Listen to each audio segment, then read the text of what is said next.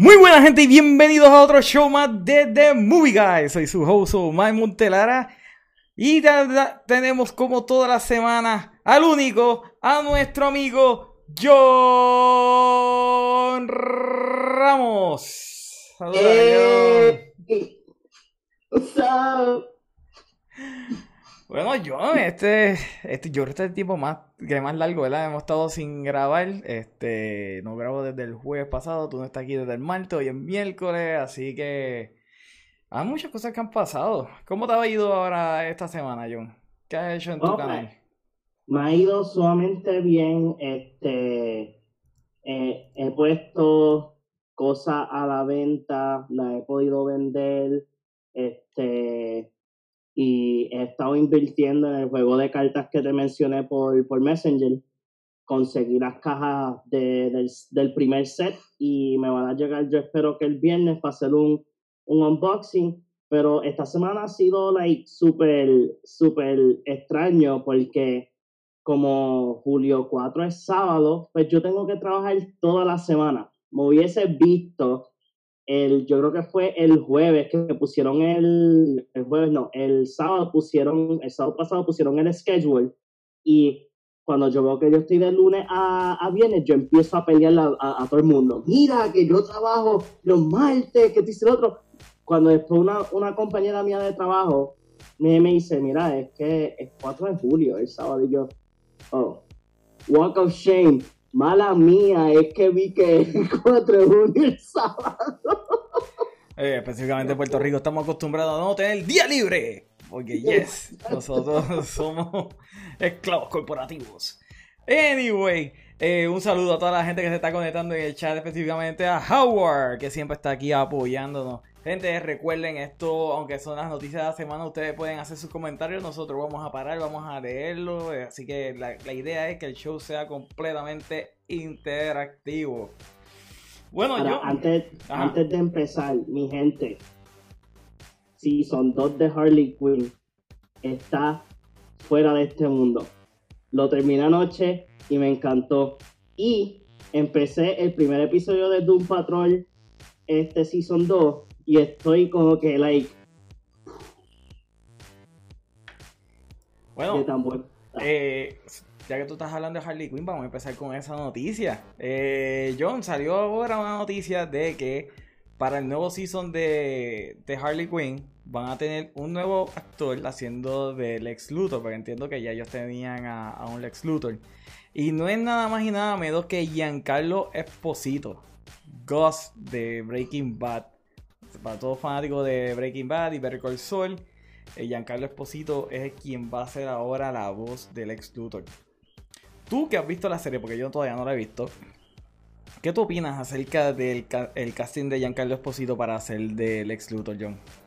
Este, para decirte, el Lex Luthor en la, en la serie de Harley Quinn solamente aparece como en like dos, tres episodios, pero saber de que él va a ser like el uno de los personajes que va a, como que dar un entorno en, en la próxima temporada es, es, chévere porque como, como hemos visto, sea, yo sé que no has visto la serie todavía, pero en este season la serie de Harley Quinn se ha asegurado de tirarle a todo el mundo. Es literalmente, es, como si estuviésemos viendo un Breaking the Fourth Wall.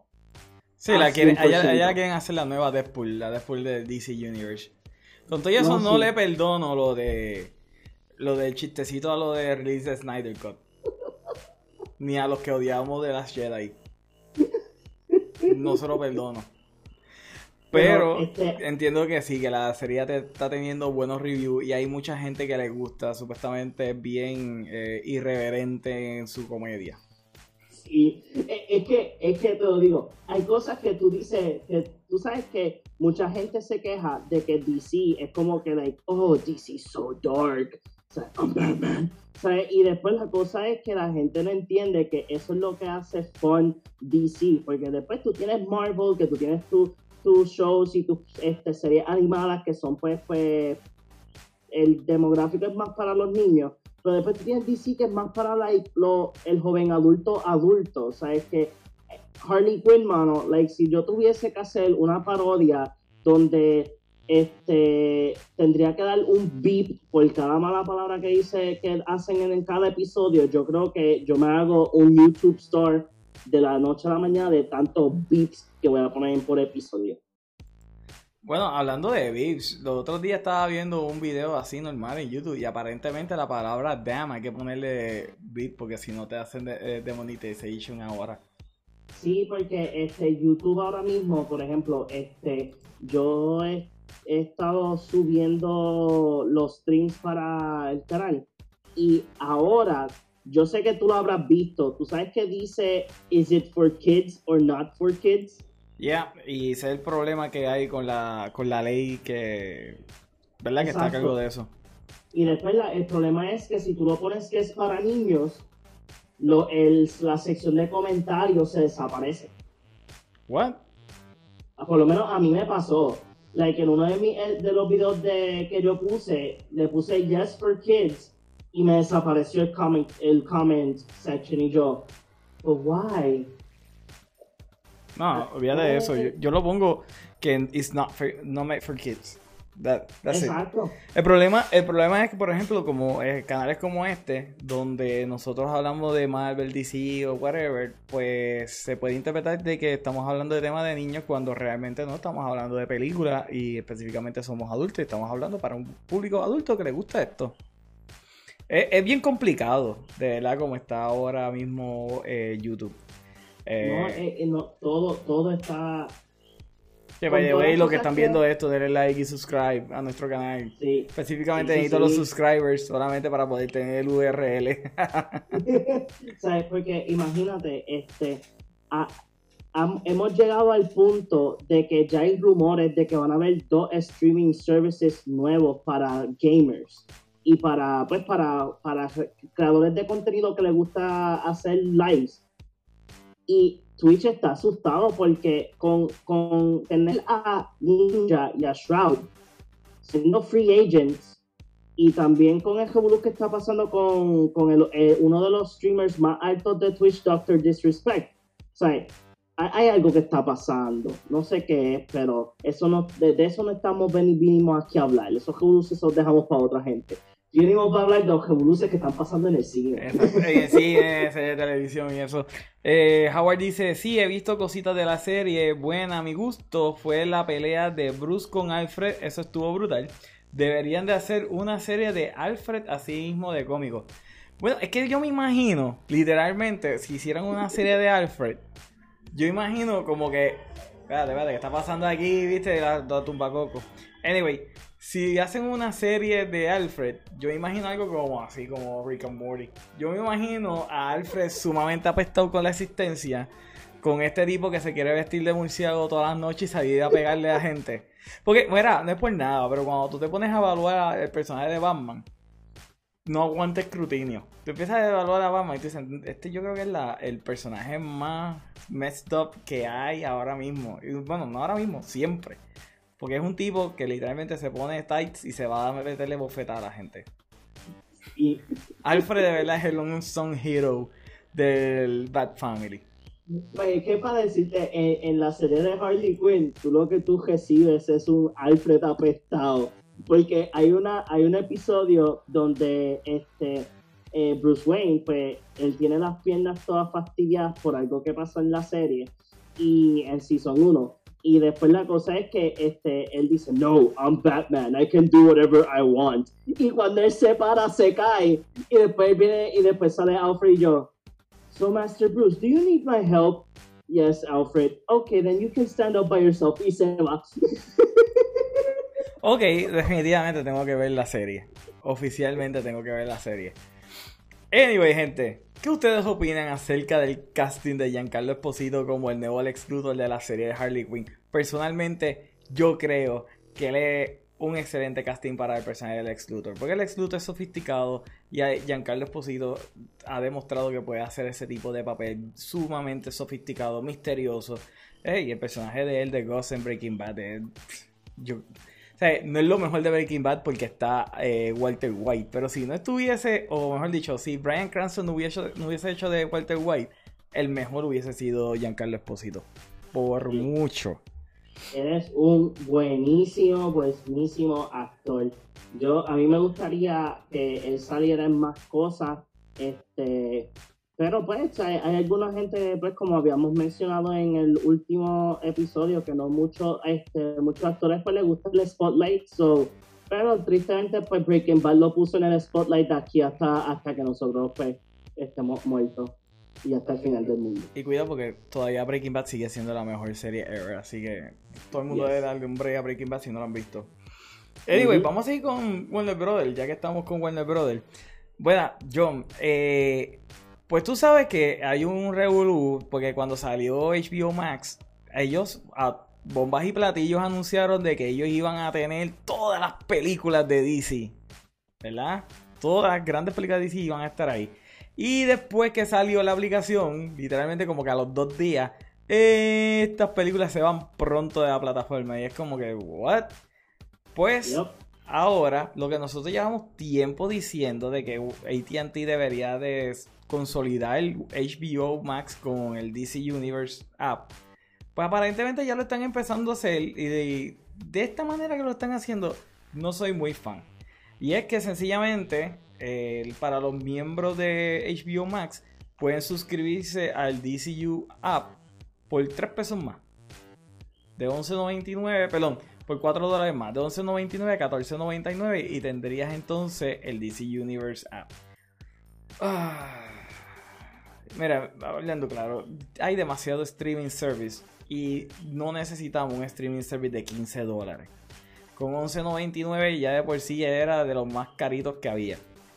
Y eso es para la gente que tiene el pre-order. Porque la gente, la gente que no tiene el pre-order, entonces le sube más todavía para tú tener entonces eh, DC Universe con HBO Max. Es la misma compañía. Deberían de eliminar la aplicación de DC Universe. Si total no tienen tampoco tantos subscribers, elimínala, absórbala, póngala como una sección como está ahora mismo dentro de HBO Max y ya, y se olvidan de eso. Yo no sé cuál es la necesidad de tener que tener dos aplicaciones. Yo por lo menos, este digo, yo, yo pues, yo había preordenado, o sea, será bien, bien, bien out of the mind, pero o sea, yo había preordenado el HBO Max, que a mí, yo lo tengo ahora mismo de 11.99. Este, yo todavía tengo DC, pues a mí me gusta DC en términos de, de que pues tengo acceso a, a los cómics, que es lo más que me interesa. Eh, y las series, pues las series están brincando porque también anunciaron que Harley Quinn va a estar disponible los primeros dos seasons en HBO Max. So es como que eh, lo correcto hubiese sido, like, mira, si tú tienes gente que tiene la aplicación por los cómics, pues no sé, como que linkea el HBO Max con DC y que no, que tengas que pagar algo de más y que puedas disfrutar los cómics, o yo no sé. Pero sinceramente, like, si tú vas a tener tu segunda plataforma, no hagas, eh, no hagas eso porque esto no hace sentido. O sea, si vas a estar brincando tus series de un lado para otro, igualmente Doom Patrol empezó en HBO Max y en DC. O sea, es como que le, le quita el fun a lo que es exclusivo, ¿me entiendes? Sí, no, entiendo completamente. Y la realidad caso es que deben de eliminarla. Ya, ya hay demasiado streaming service. Ya hay demasiado. No, y, y, lo otro es también HBO. Por favor, yo necesito HBO Max en Roku.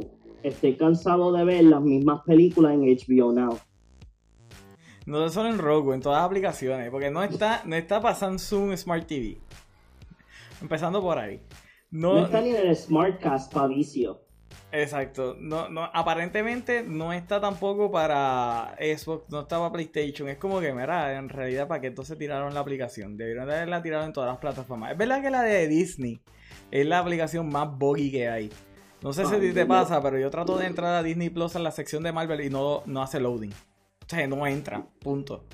Va a la sección de, de Star Wars, tampoco entra. ¿Tú sabes cuándo fue la última vez que yo entré a Disney Plus, mala mía? ¿Cuándo? Déjame, déjame preguntarle a mami y yo te digo cuándo.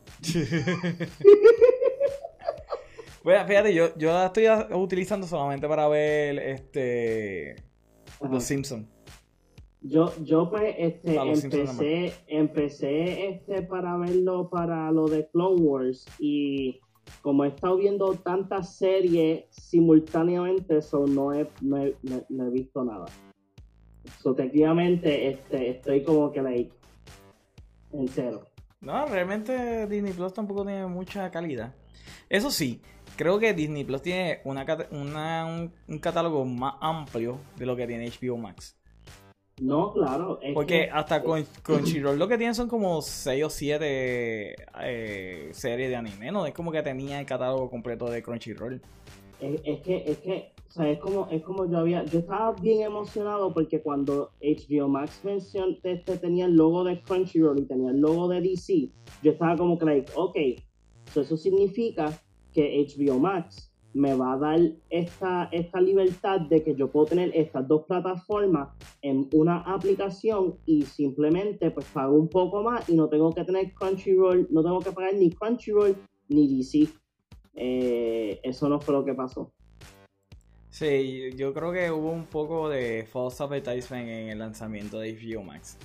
Y de way, no vamos a hacerle bashing a HBO Max porque ellos son los que nos van a dar el Snyder Cut, así que vamos a, a, tratarlos con cariñito, porque eso es lo importante, el Snyder Cut. Eso es lo que es realmente importante. Yo tengo ahora mismo HBO Max, gracias a mi suegra, porque yo utilizo la, la cuenta de ella para tener HBO.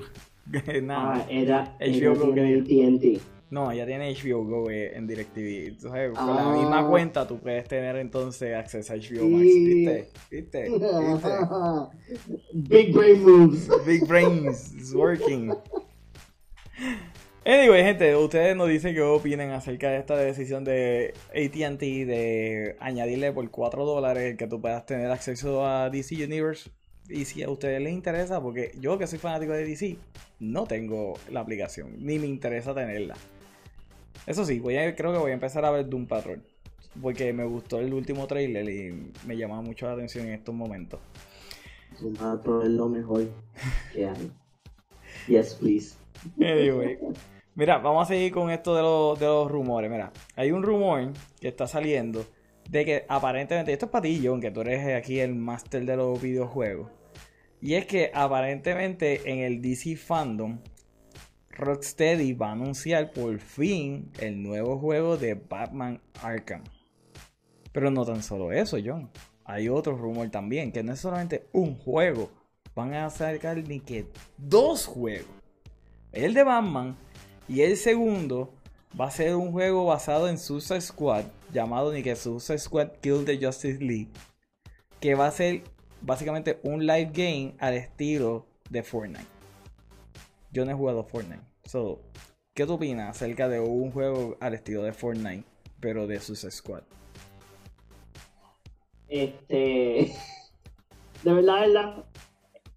Yo estoy cansado de los Battle Royale. Ya tenemos demasiado Battle Royale. Fortnite, Call of Duty, eh, Free Fire, uh, PUBG y los otros que están por allí que pues que no son tan sus nombres pueden ser grandes pero no mucho no mucho este no mucho gente lo saben de ellos. Pero de la un Battle Royale de Suicide Squad contra Justice League yo digo que es como que like pienso que es un mal gasto de, tiempo. Porque, ok, sí, pero ahora, ¿qué es lo que ellos van a lograr con esto? So, vamos a tener los mismos personajes over and over again. Va a tener, me imagino que le van a añadir skins que va a poder usar Harley Quinn de, los 70, puede usar este um, Red Sun, este Superman, uh, Arkham Batman, Aquaman de los Super Friends. No, por favor, no hagan ese skin. Este... Ese es el mejor skin. Ese es el de. ese es el de los premium. Con el pelito así rubio. Es más, es más, que hagan la versión de Rash Cutropoli haciendo de Aquaman. Con todo él. y el Seahorse. Sería excelente. Hablan, mira, ahí añadiéndole a eso, los Funkos de, de Big Bang, de ellos de superhéroes, que de verdad es la que, que sinceramente el único set de Funkos que estoy por terminar, me falta solamente Sheldon como Flash. Pero lo más interesante, y yo no me lo esperaba, yo dije, oh, Sheldon va a ser el pop más caro entre todos ellos. Incorrecto, los dos más caros es Howard como Batman y Penny como Wonder Woman. Yo me quedé como que, ¿ah? I don't get it. ¿Dónde me perdí aquí, por favor? Fíjate, yo hubiese escogido más el de Cutropoli. Porque de verdad yo creo que ese fue el disfraz más gracioso. Específicamente ver a un hindú con el pelo rubio. y, con, el Seahorse. Es como que ese es el gol. Y sí, yo vi los Funko Pop y sí se ven brutales. Eh, Alejandro nos dice, por favor, el chisme de Ray Fisher. Eso viene, papá. Eso viene. Eso viene, eh, Howard dice, sí, yo estoy alto ya de los juegos online. Fíjate, yo también soy de las personas que estoy alto de los jueguitos online. Es que el problema con los juegos online es que le quita eh, la parte de storytelling. Y yo sé que ellos le añaden ciertos elementos de storytelling. Pero para mí no es igual de fun. ¿Qué tú haces, John? What, what are you doing? What, are you doing? Okay. We need more of this. Less of this. Estoy con Let it die. Let it die. No more. Say, tenemos tantas historias buenas. They're not using them. Bueno, eh, estos son viejos con controles, pero you know what I mean. pero, pero, viene un juego nuevo de Arkham. Y ya después sí, sí Arkham es un single player por alguna extraña razón, yo estoy viendo unos movimientos online de gente haciéndole bashing a Arkham Knight. Y a mí me encantó Arkham Knight. Arkham Knight estuvo excelente. Y todo, ¿verdad? El, gameplay del Batimóvil fue muy bueno. Yo no sé por qué la gente le está dando bashing ahora. Es que tú sabes, tú sabes que yo he aprendido en, en, este, en este Princess que ya pues, este, en términos de meses, pues tuvimos como que easy, medium, eh, intermediate, que ahora con el, la pandemia, los queritas, este, aunque es legit, gente, no, no me estoy bofando de nada, pero es legit, cuídense, stay at home. Este, pero yo, yo me di cuenta que el empezar de julio ha sido todo basado en el cancel culture. So, cualquier cosa que tú digas, te van a cancelar. So, probablemente tiene que ser esta gente que probablemente no murieron demasiadas veces en los juegos de Arkham y están como que I can't pass it, so I'm gonna cancel it. Ñe, Ñe, Ñe. O sea, es como que, really, dude, se ponte a jugar Dark Souls y, dime si puedes pasarlo. Yo no lo pude pasar ni en el tutorial, imagínate, soy, y, y me estoy choteando. Este, pero tener este, para mí, esto fue un marketing strategy. Porque si te acuerdas, ATT había anunciado de que ellos querían vender pues WB Entertainment, la sección de los videojuegos. Sí, que lo dijimos la semana pasada. Ajá. Y ahora, o sea, anuncian el DC Fandom y es como que, like, um, ok, pues mira, pues eh, eh, esto está cogiendo auge. Claro que mucha gente está esperando algo de, del Snyder Cut porque eso es lo que todo el mundo está súper extremadamente confiado. Oh, yeah. Pero ahora, qué buen marketing strategy de decir, ok, pues mira, al lado de que te vamos a presentar este juego de Suicide Squad, te vamos a también presentar un juego nuevo de Arkham, porque podemos. Y porque una buena manera, ya que E3 no está, es bueno de que estas compañías third party, este, third party game developers cojan este auge en estas en estos fandoms online o estos eventos online para presentar sus proyectos. It's a smart move. Over 9000. Yo estoy contigo. Totally Yo estoy contigo. Pero la realidad del caso es que sí, me, de, de verdad estoy pompeado con ver un nuevo juego de Arkham. Aunque estoy todavía esperando el, aquel mítico juego que supuestamente estaba trabajando Rocksteady de Superman. ¿Cuándo vamos a tener un dichoso juego de Superman? A mí, realmente yo quiero volar por Metrópolis y meterle puño a los edificios y tumbarlos. Y que, mira, que sea como. ¿Sabes cómo deben de hacerlo? Al estilo Red Dead Redemption. Cada vez que tú hagas algo y cada vez que le metas a un puño y tumbes un edificio, te quita honor. Y te vas volviendo malo.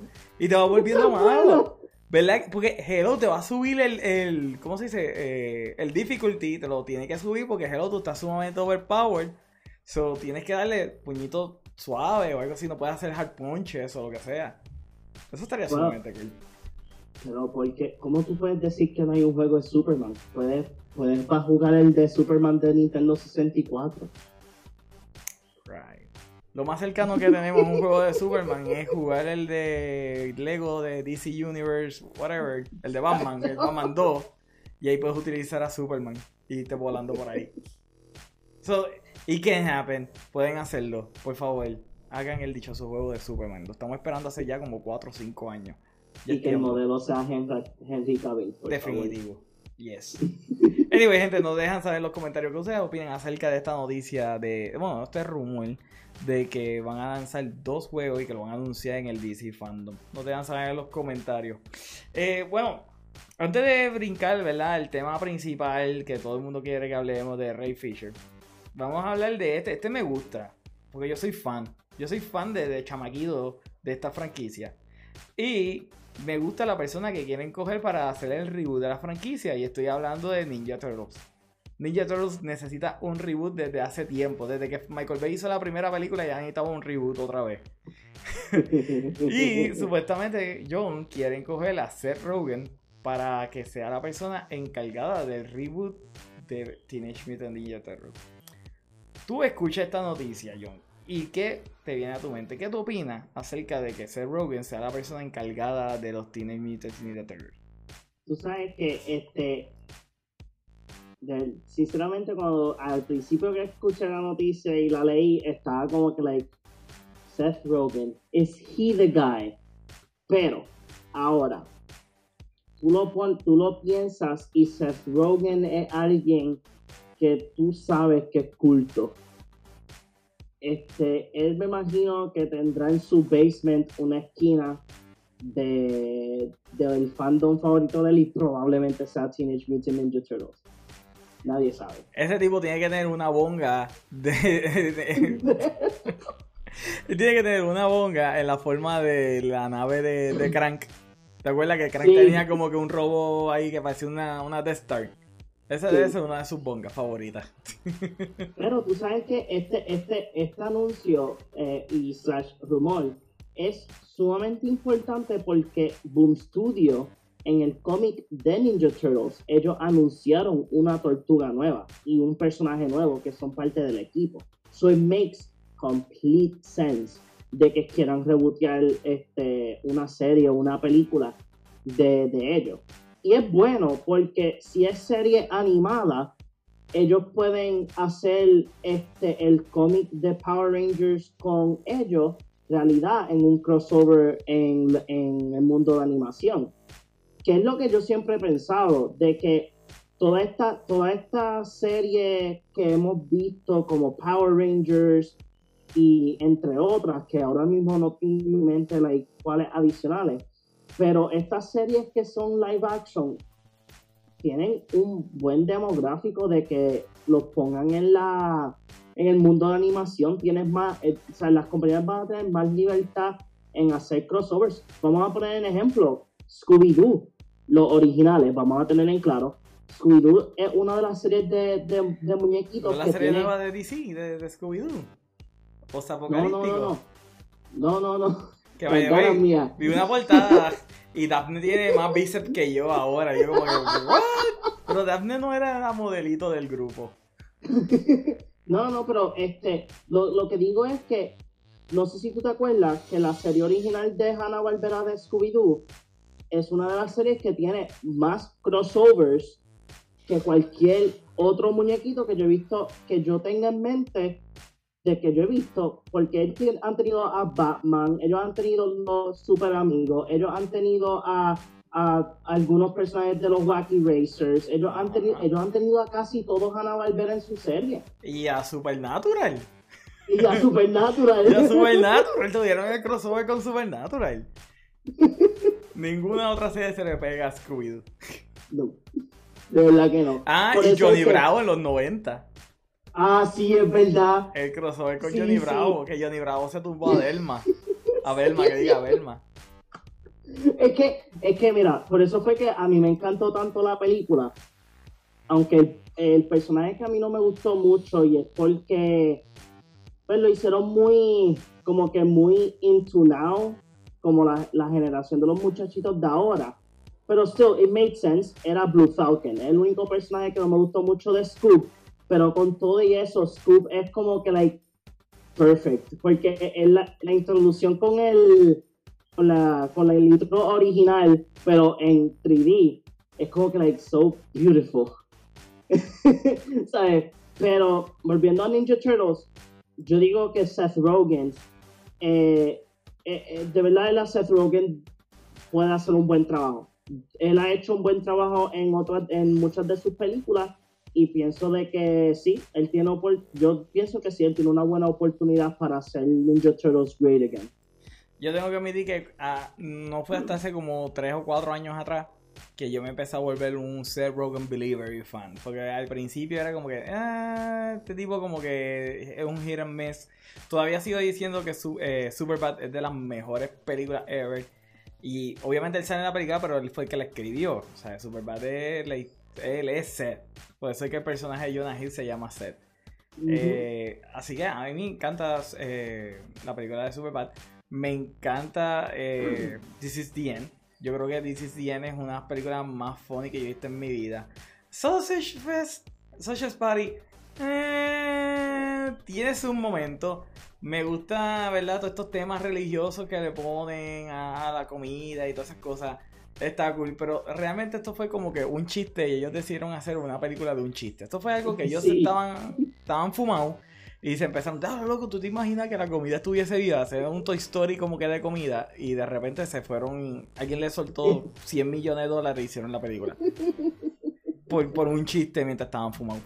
Pero, anyway, yo creo que él es una persona que tiene buen conocimiento de quiénes son sus fans, cuál es el tipo de comedia que él trabaja.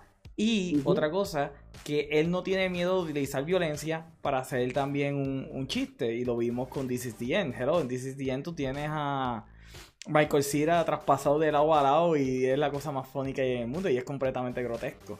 Porque la escena Sí. es completamente grotesca.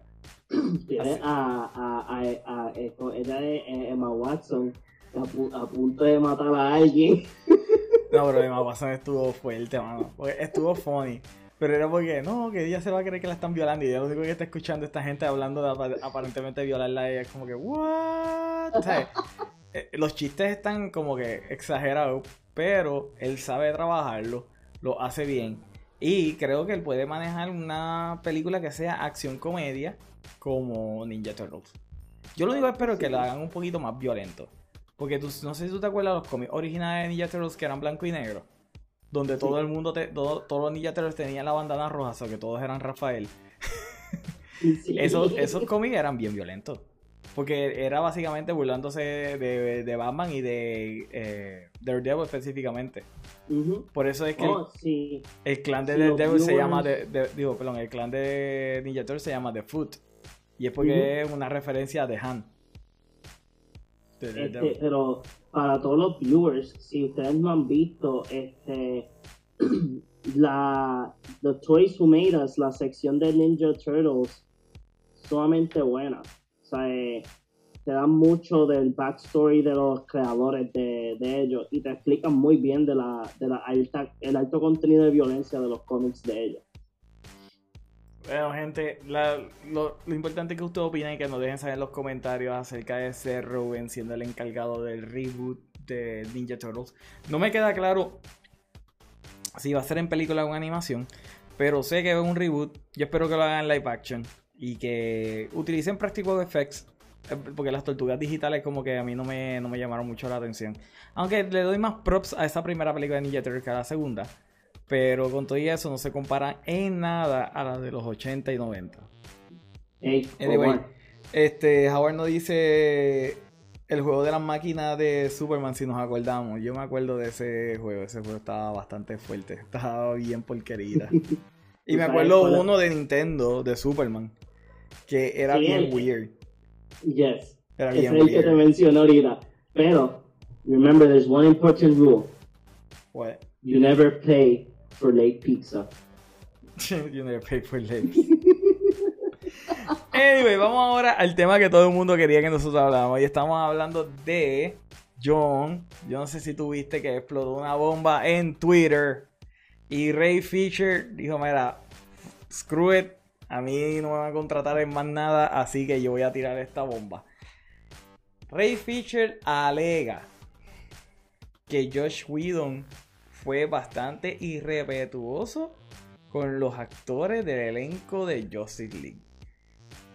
Y dice que él estaba siendo apoyado en sus acciones por Geoff Jones y John Byrne, que eran los productores de la película. Estos fueron los productores que habían traído ni que supuestamente para salvar el DC Universe. Y que ellos le dieron carta blanca y cuando ellos traían sus incomodidades, sus quejas, ellos no le importaba porque este era Josh Whedon y así había que bregarlo.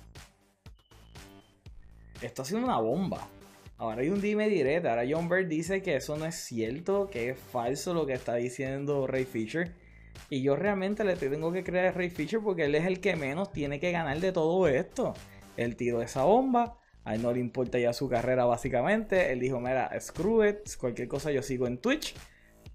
Y la gente le está creyendo a él. Y de por sí, con la mala reputación que tiene ahora mismo el Josh Whedon Justin League. No sé, a mí me parece bastante curioso todo esto. Y tú, ah, y by the way, dos días antes él había tuiteado que él irrevocablemente le quitaba el apoyo al Josh Whedon, que retiraba lo que él había dicho hace dos años, tres años atrás, de que él apoyaba a Josh Whedon y que Josh Whedon había hecho un excelente trabajo.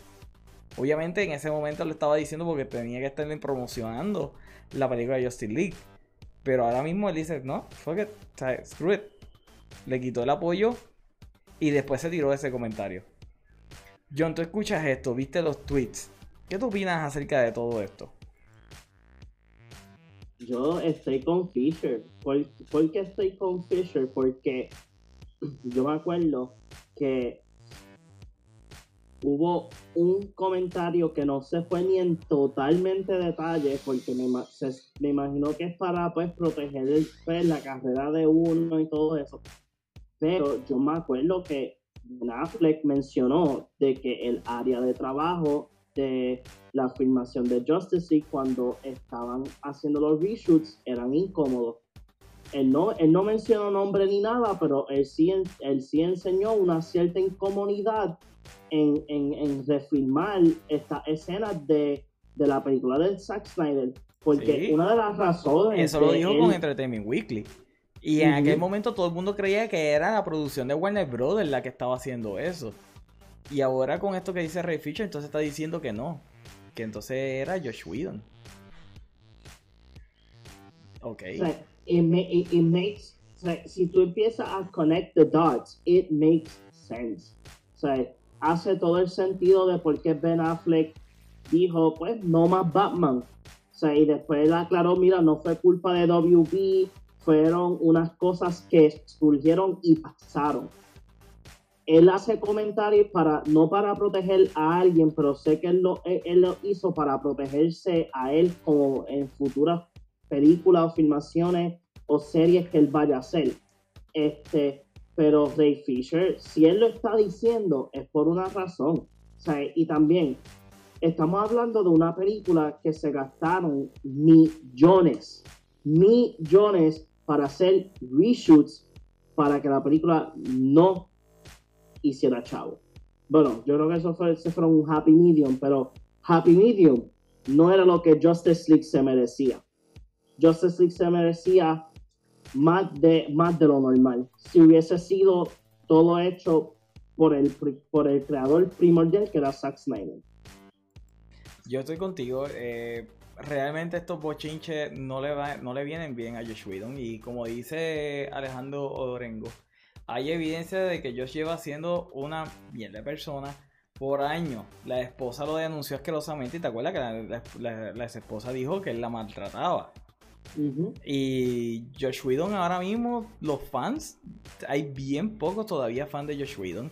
La mayoría de los geeks ya le sacaron el cuerpo a él. Eh, a él le hicieron un cáncer hace un par de tiempo después de la película de Avengers Age of Ultron, ¿te acuerdas? Que se tuvo que ir de Twitter. Y ahora después de lo que hizo con, con el Justice League, la gente le tiene más odio todavía. Así que realmente el bochinche está feo. Déjame seguir leyendo un poquito de lo que dice la gente. Ahí dice, eh, realmente le creo a Fisher. Aparte de que Fisher no tiene nada que perder viendo sus live, uno puede ver que el Pure Heart, que ese hombre y la humanidad que tiene. viendo sus live, uno puede ver lo Pure Heart que es ese hombre y la humanidad que tiene. Aparte de que Fisher no tiene nada que perder viendo sus live, uno puede ver lo Pure Heart que este hombre. Ok, son dos veces. Eh, Alejandro dice, siento que el jefe viejo de Warner Bros. también fue lo que eh, to blame en todo lo que criticó de Josh Lee. Pues mira, el boss viejo de Warner Bros. sabemos que él puso presión para que esa película se terminara y saliera en noviembre antes de que viniera la compra de ATT. La idea, ¿verdad? La razón detrás de eso es por los bonos que recibían los ejecutivos por el performance de las películas. Ellos entendían que el eh, Justice League, sin importar cuán buena fuera, iba a llegar al billón de dólares. Punto. Y de por sí ellos habían visto un crecimiento en las películas de DC. Eh, eh, ¿cómo se dice? Este, Man of hizo 600 millones, casi 700. Eh, Batman vs Superman hizo 800. Eh, Wonder Woman hizo un billón de dólares. Así que ellos entendían que una película con el Justice League de por sí, buena o mala, iba a llegar al billón, pero eso no fue lo que pasó. Así que sí, es completamente to blame lo que pasó con, eh, con Justice League por el viejo boss de ellos. Así que Mano, en verdad que esto está fuerte, John. Es que, es que yo me, yo me he dado cuenta de que todo, todo esto, o sea, están pasando tantas cosas. Estas últimas dos semanas han sido de bochinche tras bochinche tras bochinche y ha sido en todo, entre cine, en, las plataformas de, de, streaming, incluyendo pues los más primordiales que es Mixer y Twitch. Eh, cosas que están alegando de, series de televisión con actores y actrices. O sea, todo esto ha sido, un, eh, ha sido una bomba que estado ticking. Y te lo digo, yo creo que julio va a ser la bomba donde todo el mundo va a estar, pues mira, eh, fulano hizo esto y no hicieron nada. O pasó esto y nadie hizo nada. O, este, o sea, para mí que, que, este mes no va a ser el, un mes de que va a pasar algo este, eh, no, va a aparecer Godzilla. Este mes va a ser el mes donde todas las cosas que la gente ha estado, like, hiding, va a explotar. O sea, la gente va a empezar a... Sí, esto, esto parece otro Me Too. Otro año del Me Too, pero esta vez con todo tipo de bochinche. No solamente con el de acoso a las mujeres. Esto va a ser de todo. Porque se está destapando un montón de cosas, un montón de cosas extrañas. Y realmente... Ah, lo que me gustaría es que Ray Fisher dijera exactamente qué, hizo eh, Josh Whedon. Él dice que le faltó el respeto al Kazan Cruz. Yo me imagino que el tipo estaba como si fuese un dictador sin reírse, dejen de estar moneando, o sea, siendo un ogro completamente en el, en el set. Pero cuando él dice falta de respeto, muy probable entonces el tipo se fue, se fue full. O sea, perdió el control con, con la gente. Ahora, yo no recuerdo tampoco el cast de Avengers decir cosas muy buenas de Josh Whedon. Es como que decirlo normal. Sí, él es un visionario, sí, es la única persona que podía hacer esto, bla, bla, bla. Pero nadie ha salido a defenderlo con estas alegaciones, ni cuando pasó lo de la esposa de él, tampoco ninguno de los Avengers salieron a defenderlo. Y Marvel, después que lo sacó, tampoco ha hecho como que interés de volver a trabajar con él. No, es que, es que mira, ¿sabes? Eh, eh vuelvo y, toco, el mismo, el mismo actor, ¿sabes? WB perdió el mejor Batman de la existencia del roster de Batman. Pero yo no estoy diciendo, o hay otros, de todos los Batman, hay muchos de ellos son buenísimos y son, este, cada uno tiene su, ¿cómo es que se dice? Su, su Bruce Wayne y su Batman. Pero para mí, y mucha gente probablemente diga, diga lo contrario, pero para mí, este, Ben Affleck fue el mejor Batman y el mejor y uno de los y el mejor Bruce Wayne. O sea, y tú estás dejando a un A-list actor irse. No dice por qué, dice que pasaron cosas, pero lo dejaste ir, así porque sí. Y después, o sea, perdiste casi la mitad de tu cast de, de Justice League, ¿por qué?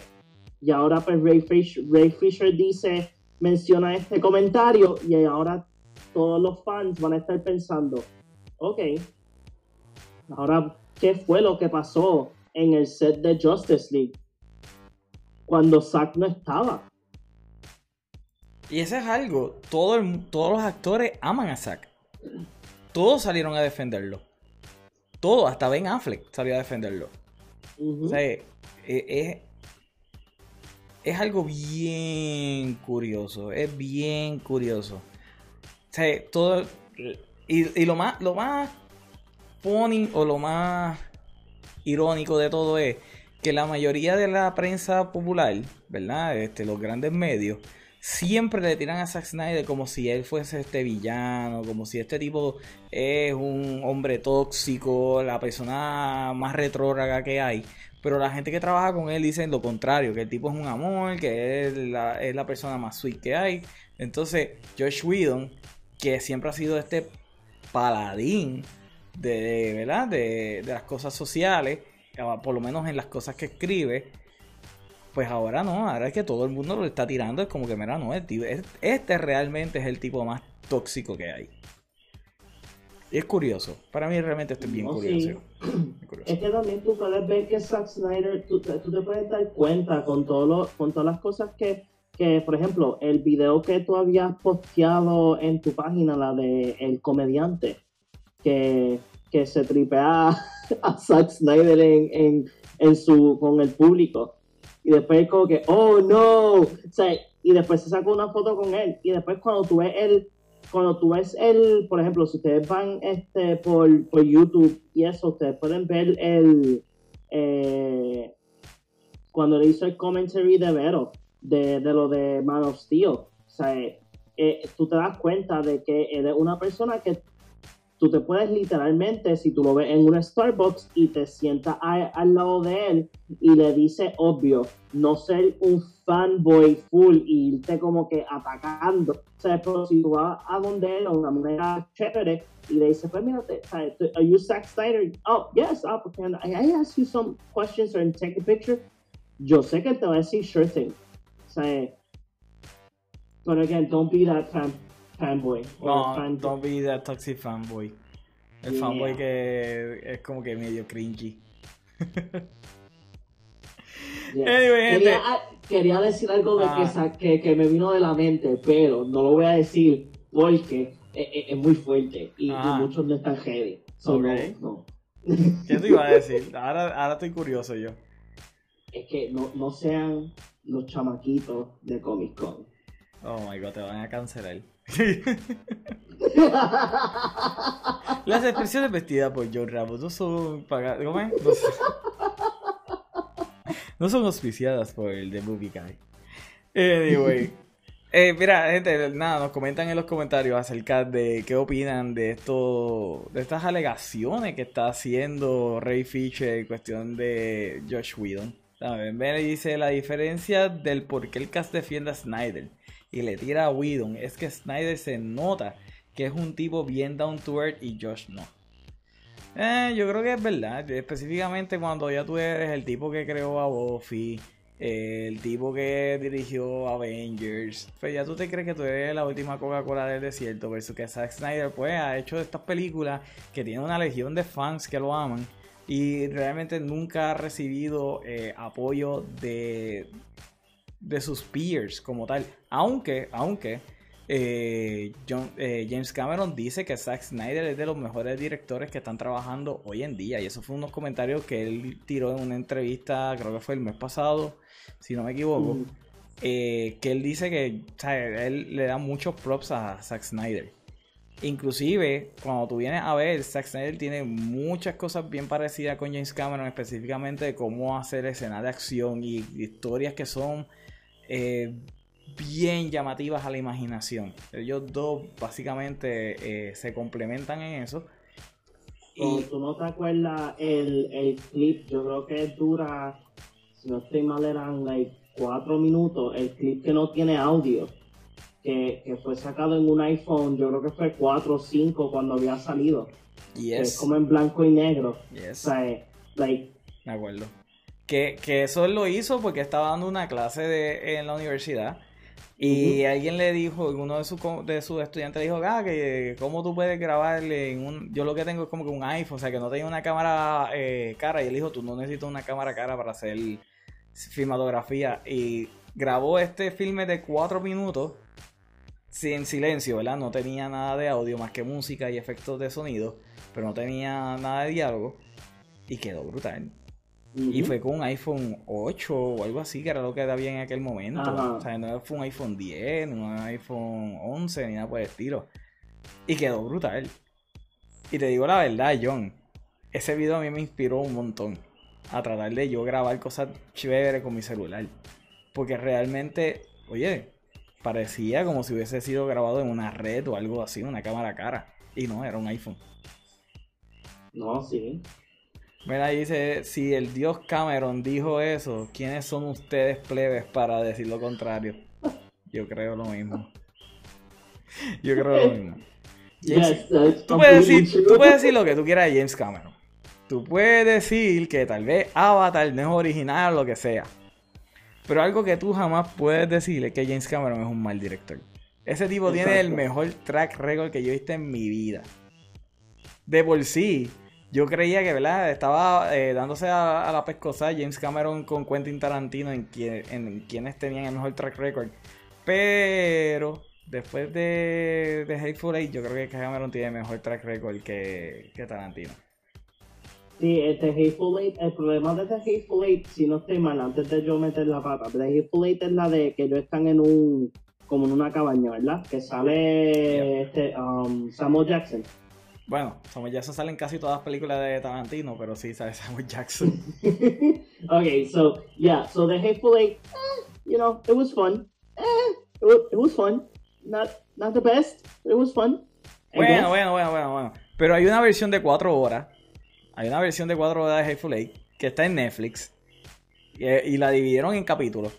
Supuestamente esa, versión está mucho mejor que la película. Y que por mucho. Pero yo no la he visto. Pueden verla ahora. Eh, no tome mi palabra al respecto. Eso es la cosa, lo que dice la gente. Yo todavía no la he visto. Y Once Upon a Time in Hollywood. Bueno, tengo que admitir, a mí me gustó Once Upon a Time in Hollywood. Pero el principio es demasiado delatoso. Es bien latoso. Yo creo que es la película menos entretenida de Quentin Tarantino. Estoy de acuerdo contigo. Y yo me siento sucio al decir eso porque a mí me encanta Quentin Tarantino. Pero tengo que admitir que James Cameron, yo nunca he tenido ese problema con en todas las películas que yo he visto, todas las películas de James Cameron. No voy a contar Piraña 2, coño, gente, por favor, no cuenten Piraña 2. O sea, él, él. ¿Tú sabes cómo él empezó como, como director, John? Él estaba trabajando de editor, porque él era, él era troquero. ¿Ok? Él era troquero y como que un día se hastió y dijo que él iba a ser el director de vídeo. ah, sí, porque, porque estaba hastiado. Entonces, él se metió a trabajar en Piraña 2 y supuestamente el tipo estaba de editor y él hacía edits de la película que no había aprobado el director de ella. ¿ok? Por sus pantalones, él estaba haciendo edits por su lado. Y eso, así fue como él empezó a hacer películas. Tú, tú, lo, tú, lo, piensas, piensa, vamos, vamos, vamos, a, vamos, a pensar, vamos, a pensar algo claro. La gran mayoría de los actores, directores de esas épocas no eran ni estudiaron lo que son ahora. No, eh, Sí. es que es realmente, él no lo estudió. James Cameron no estudió cinematografía. Él no estudió nada de eso. Pero es que piénsalo, mira, en esa época, este, llegó Arnold Schwarzenegger, se convirtió a ser Mr. Universe y después fue a ser ac- actor. Dime qué clase de actuación él cogió. Vaya, güey, hablando de Schwarzenegger y de, y de películas de los 80 de acción. Luego tú tienes que ver el documental que hay en Amazon Prime que se llama Searching for the Last Action Hero. Sí, yo vi que tú posteaste algo en, en Facebook, lo leí y no lo llegué a ver porque las- este, lo leí súper tarde, pero quiero verlo. Yo me So, deprimí. necesito saber que tú me digas, porque sinceramente I wanna know. Yo me deprimí. Porque, eh, ¿te acuerdas cuando una vez en la tienda yo te dije, loco, nosotros no tenemos Action Hero? Que como que había llegado a esa realización de que no, no teníamos Action Hero. Ajá. ¿Verdad? Y La Roca podemos decir que ahora mismo él es el, el last action hero que hay. Él es. Yeah. Pero con todo y eso, La Roca no le llega a las cosas que él logró hacer Stallone, las cosas que logró hacer Arnold Schwarzenegger. O sea, no le llega a nada de eso. Arnold Y- y- Schwarzenegger hizo Kindergarten Cup. Exactamente. He was a kindergarten teacher and a cop. And a cop. Undercover. hizo twins. Hizo twins. E hizo Junior. Exacto. O sea, eh, por eso es que, es que por eso es que a mí me encanta tanto el cine de los 80 Yes. Porque es como que like, no hay, o sea, cuando tú ves el, el cine de los 80 en el transcurso hacia los 90, sí hay películas que tú tienes sus secuelas y todo, pero they make sense. O sea, siguen una historia fija, no te meten de que alguien viajó al tiempo, eh, mató a fulano, se dañó el timeline y hay que volver otra vez a, hacer una precuela de, de la, de la historia. No, no, o sea, todo era como que like, so linear. O sea, es, al son de hoy y la, prim- y la última de Rambo hace mucho sentido hacia todo lo que pasó en las pasadas de Rambo. It makes sense. A mí me gustó Rambo Last Blood. Yo Ah, la defiendo. sí, a mí a me mí esa película a mí me gustó. A mí Y, me y la anterior también, John Rambo también a mí me gustó. Sí, la, sí. la quinta, digo, la cuarta película de Rambo. Que mucha gente, no, que, que es muy sangrienta, pero es que esa es la idea. Ese era Exacto. el cine de los 80. Era literalmente, tú tienes a estos tipos que estaban bien jacked up y eran unos tanques. Y hoy en día tú no tienes eso. La única persona que eh, ahora mismo se parece a eso es La Roca. Y con todo y eso, La Roca no hace películas de acción al estilo de los 80. No. Más o menos, tal vez San Andreas. Porque San Andreas es entretenida. Mucha gente como que pichó a San Andreas, pero San Andreas es bien entretenida. O sea, una, una, una de, de todos los proyectos que ha tenido este The Rock, mi favorita, que es mi top, el top, top, top, es la serie de Ballers. ¿Sabes? Porque Ballers, yo, yo la empecé a ver porque eh, yo creo que fue mi tío me dijo, mira, yo sé que a ti te gusta mucho esas cosas de, de like stock market y esto, pero imagínatelo por el deporte. Y yo, ok, dale una oportunidad. Yo vi la el primer season y, y sinceramente me quedé like, what is this magic? O sea, ya se acabó, está en HBO, pero lo que es este Ballers y con las nuevas, las dos películas de Jumanji, sinceramente que digo que este, estas dos de Jumanji a mí me encantan. O sea, siguen lo que es las loqueras del- de lo que es Jumanji en un extremo estúpido. Pero algo que dicen en el documental es que Ah. la todos ellos, ¿verdad? Porque están entrevistando a estos actores viejos y productores, Mario Casal, Steve Baña, ¿sabes? Están entrevistando a estos productores de películas de los 80 y los 90. Y todos Ah. dicen, yo lo único que espero es que algún día La Roca haga su película R. Él tiene que hacer una película R, deben de darle una película realmente sangrienta, algo sumamente estúpido. Donde él haga así unos pres... El tipo le tira un puño, el tipo haga un presel ahí con, con, con el malo ahí, a los Steven. Seagal, ¿entiendes?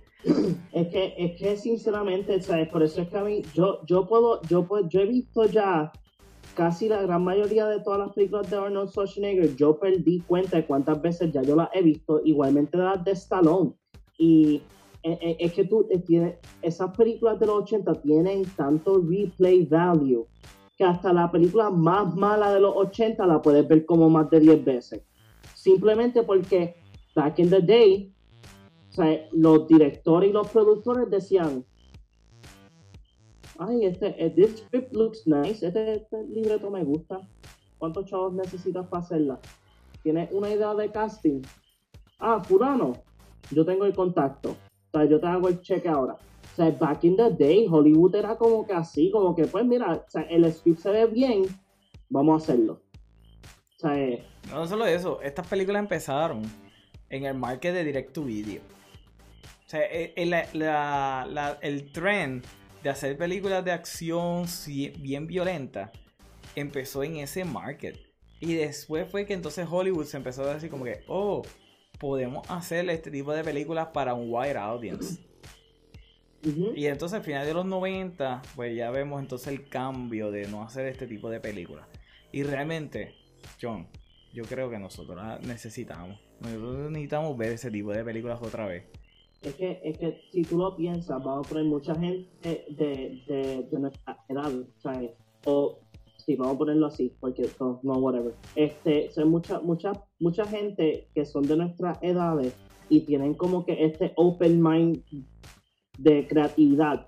O sea, nosotros estamos up to accept anything en términos de, de películas, pero somos bien claros de que hubo un año, una época en específico donde todas las películas made sense y también todas las películas fuera drama, romance, rom-coms, eh, acción, eh, lo que sea, hacían, eran buenas.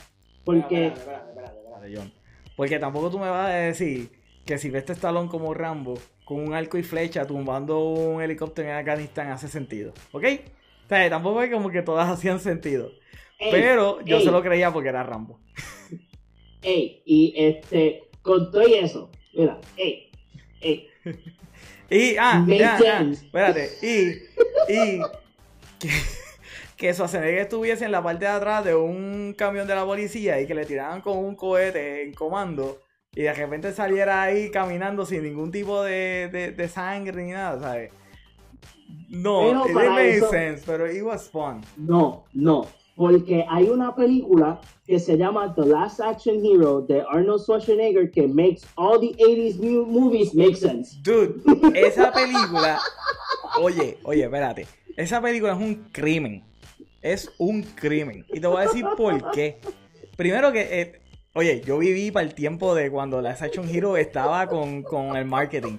Esa película yo creía que era, iba a ser la cosa más anormal del mundo. Y lo fue, pero no de la manera que yo quería. Entonces, en, el, en, el, documental hablan acerca de la Jason Hero y hablan con la persona que había hecho el script original, el que tuvo la idea. Ah.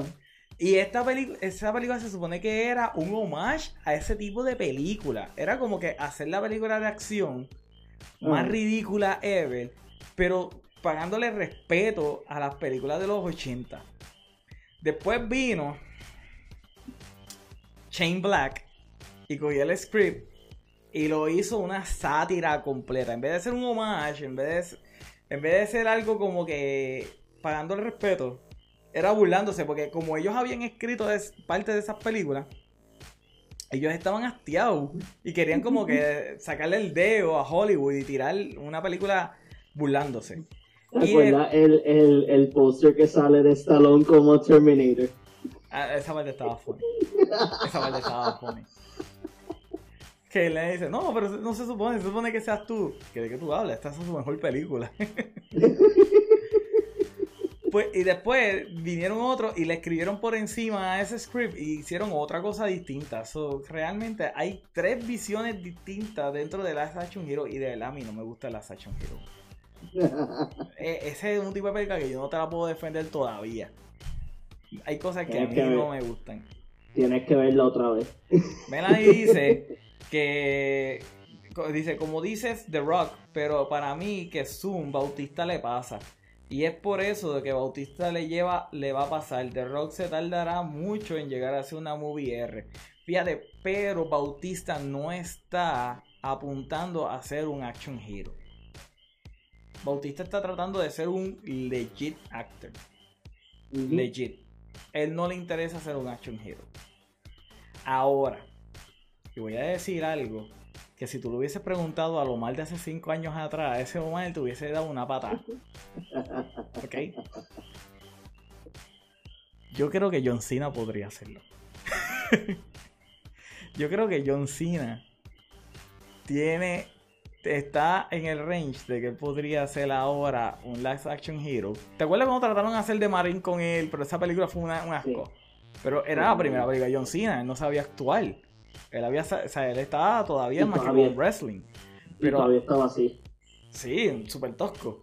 Pero ahora mismo él está metiendo a actuar, así que es muy probable de que él pueda hacer una película exagerada de, de acción y yo se la puedo creer. Yes, yo se la puedo creer a John Cena. No tanto a Bautista. Yo no, yo no creo que Bautista quiera ir por ahí. Yo creo que Bautista quiere hacer. Qué sé, lo más acción que yo veo a Bautista es haciendo como que un tipo de James Bond otra vez. O sea, no como, lo como esta película um, uh, Stuber. Ajá, como Stuber. Stuber, no me acuerdo cómo se pronuncia, pero ajá, como esa ah, película. Exacto. Y ahora que va a salir en Dune, pues, ¿sabes? Lo veo en fantasía, tal vez, lo veo en ciencia ficción, pero no lo veo eh, One Man against an entire army in the desert, alone, armed with a knife. O sea, no lo veo en ese tipo de película. Realmente no lo veo. Yo lo veo como que high class. The Rock, lo que pasa es que es entertaining. Ok, fine, The Rock es entertaining, pero The Rock o sea, The Rock puede hacerte una película de acción. Full. Él, él la puede hacer. Ahora mismo, ahora mismo nosotros estamos haciendo el podcast y The Rock tiene que estar filmando una película. Mira que ese tipo no para de trabajar, men. No, definitivo. Mira, mira que dice, ¿qué sabes tú? Tú eres pana de Bautista. No, no soy pana de Bautista, pero con esos comentarios que él dijo de que él quería trabajar con verdad, buenos directores, él está a otro nivel. Ahora, ¿tú sabes a quién en el documental le dan props como también un action hero? Y yo llevo tiempo diciéndolo, pero nadie ve, todo el mundo se me ríe en la cara de que, oh, oh, oh, Omar le gusta fulano. Tom Cruise. Tom Cruise es un verdadero action hero. Tom Cruise está al nivel de los actores de los 80. Él hace sus propios stunts. Ríete, ríete de The Mommy. Fine, The Mommy fue una porquería de película, fantástico. Pero tú no vas a decir que la película de Mission Impossible, Ghost Protocol, no estuvo sumamente exagerada y que esa pelea que él tuvo con Henry Cavill al final estuvo sumamente brutal. Y que el tipo se guindó de un helicóptero y de un avión. ¿Sabes? ¿Cuándo tú vas a ver a Daniel Craig guindándose de un, de un avión? Jamás en la vida. Jamás. ¿Sí? o tirarse un Halo Jump. Y él no hizo un Halo Jump para la película. Él hizo sobre 5 Halo Jumps. Y la escena fue una composición de 3. De 3 Halo Jumps. Así que ese es un verdadero action hero. Porque la, cosa es que tú tienes que ser un actor que tú hagas las partes físicas. O sea, porque Van Damme, tú no cogías a Van Damme porque sabía actuar. ¿Qué fue lo que yo te dije el otro, la, vez que habíamos hablado de, de películas de videojuegos? A Van Damme lo cogieron para hacer de Street Fighter, para hacer la película Street Fighter, porque no había ningún otro actor que podía hacer la patada de Gil, de Gaio. No había más nadie. ¿Y qué hizo Van Damme? Él hizo la patada de Gaio. Ahora, en ese documental dice que hay una versión más violenta de Street Fighter. Nunca la vi. ¿Dónde, ¿Dónde está? No, no está, no está porque lo tuvieron que editar para que saliera en con el rating de PG-13. Pero aparentemente las escenas de pelea eran más violentas. Ahora mismo yo necesito un TARDIS que funcione para viajar por el tiempo. Y tú tienes un, pues, un actor como Tom Cruise que puede hacer esos stunts. y que cada vez él quiere subir más allá los stunts. Hey, si la NASA dice que están dispuestos a mandar a Tom Cruise al espacio, ¿quién eres tú para decir que Tom Cruise no es un verdadero action hero? Es Ah. Pero no, Lo todo el mundo se burlaba de mí. Lo único que nunca se nos va a olvidar es. Te odio, John. Te odio. No venga, que cuando fuimos a ver la película, eso era lo más que estábamos esperando. El ¡ah! La película estaba malita, estaba, estaba bien mala. Pero anyway, gente. Lo importante es que ustedes opinan al respecto acerca de los Last Action Hero y de todo el bochinche que está pasando en Warner Brothers con Ray Fisher y tirándole shade a Josh Whedon. Anyway, John, dile a la gente dónde te pueden conseguir. Me pueden conseguir en todas las redes sociales como Big Boss 117 PR. Y como ustedes saben, a nosotros nos pueden conseguir a través de todas las redes sociales como at The Movie Guy PR. Y no olviden de darle like y suscribir a nuestro canal de YouTube. Por favor, necesitamos llegar a los 100 para tener URL. Yo me lo van a quitar, me lo van a quitar. Denle, denle like, mi gente. The content is good. My content is so good, I know. Anyway, Sí, también sí, para. Ajá. Antes de, de que tú culmines, si ustedes le pueden dar 25 pesos a alguien que no hace nada en la industria del entretenimiento, puede, le pueden darle el follow y el like y el subscribe a The Movie Guy. You guys can do it. If you got 25 bucks, you can do it too, so don't do this. Like, there's better people out there. Come on. Te faltaba banderita americana así, flowing en la parte de atrás. No, porque después me cancelan. Y también para la gente que le gusta ver los podcasts, digo, escuchar podcasts, sabe que estamos en todas las plataformas de podcast. Así que, nada, gente, gracias a todas las personas que participaron en el chat, como siempre. Esto ha sido todo por la noche de hoy. Nos veremos en la próxima. Bye bye.